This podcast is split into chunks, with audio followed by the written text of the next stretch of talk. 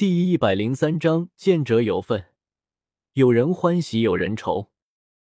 大锁拿手电朝着盗洞里一看，吓了一跳，接着又笑了，说：“海胜，是你啊！”海胜慢慢出来，说：“是呀，你们干嘛呢？”富贵一看是海胜，心情大躁，气急败坏的说：“还问我们干嘛？你像个鬼一样！”一句话不说，东晃西照的，你干嘛呢？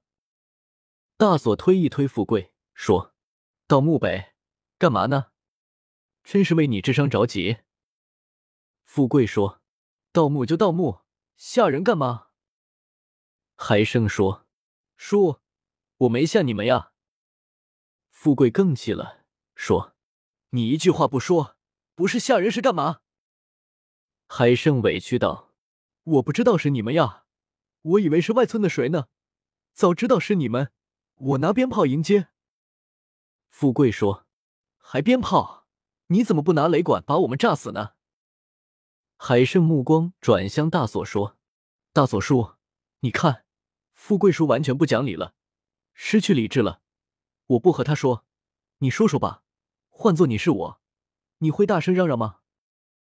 大锁笑了，说。富贵，海胜说的对，大晚上的，我们怕他，他怕我们。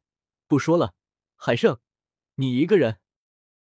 海胜说：“是呀。”富贵插嘴说：“你一个人在这干嘛？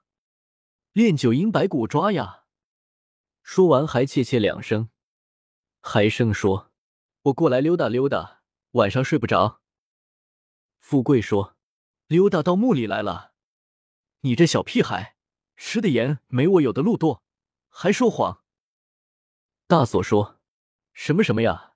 说的，你俩就是鸡同鸭讲，没有技术含量，扯些没用的。”又说：“海胜，我们俩没啥事，就想去这墓下面看一看，捡点漏。”说完就要下去，海胜连忙拦住，故意大声说：“下面什么都没有，你俩真是吃饱了撑的。”回去睡觉吧，我和你们一起回去。大锁嘿嘿一笑说：“此地无银三百两。”三个人接着吵了起来。大锁和富贵要进去，海胜不让进去。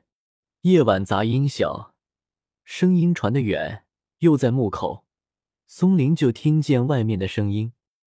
松林正准备看棺材里的东西，听见外面有人乱，以为听错了，因为这样的事儿没听说过。在侧耳倾听，果然听见有三三两两的争吵声。便问根明和亮亮：“你俩听见什么声音没有？”根明说：“好像有人来了。”松林说了句：“他妈的，这是最忌讳的，开馆的时候被打扰，没遇见过。”松林有点生气，又觉得害怕，怕是公安局，便离开棺材，走到墓门口，爬了出去。让根明和亮亮待在墓里，他出去看看。出去看到是大锁和富贵，松林按住心里的火，说：“我以为谁呢？富贵和大锁，你们怎么转到这里来了？”富贵一看是松林，意料之中，不说话，看大锁表演。大锁说：“松林，不是我拦截你，最近都在搞阁老的墓，都知道有好东西，你们这偷偷摸摸的。”是不是搞到阁老墓了？松林说：“哪里有，这就是个瞎墓，估计被谁盗了。我们没事，过来转转看看。”大锁说：“你真是不到黄河心不死，现在还在说鬼话。你这样墓主人一会跳起来了，诈尸了。”松林知道大锁想分点东西，可是盗墓队费了大力气，又是挖墓，又是抽水。两天两夜睡不好，还冒着被警察拘留的风险，让大锁和富贵渔翁得利，他实在不甘心。可是运气不好呀，喝水也塞牙。他妈的，这事他们俩怎么知道的？这真是没办法。松林想了一会，掏出一包烟，给富贵和大锁发了，又点上，让他俩坐下，心平气和的聊会。富贵说：“松林，做什么做？”地上都是露水，你想让我们感冒呀？松林说：“这样吧，你俩想干嘛？说一说。”富贵又不说话。大锁说：“很简单，见者有份。”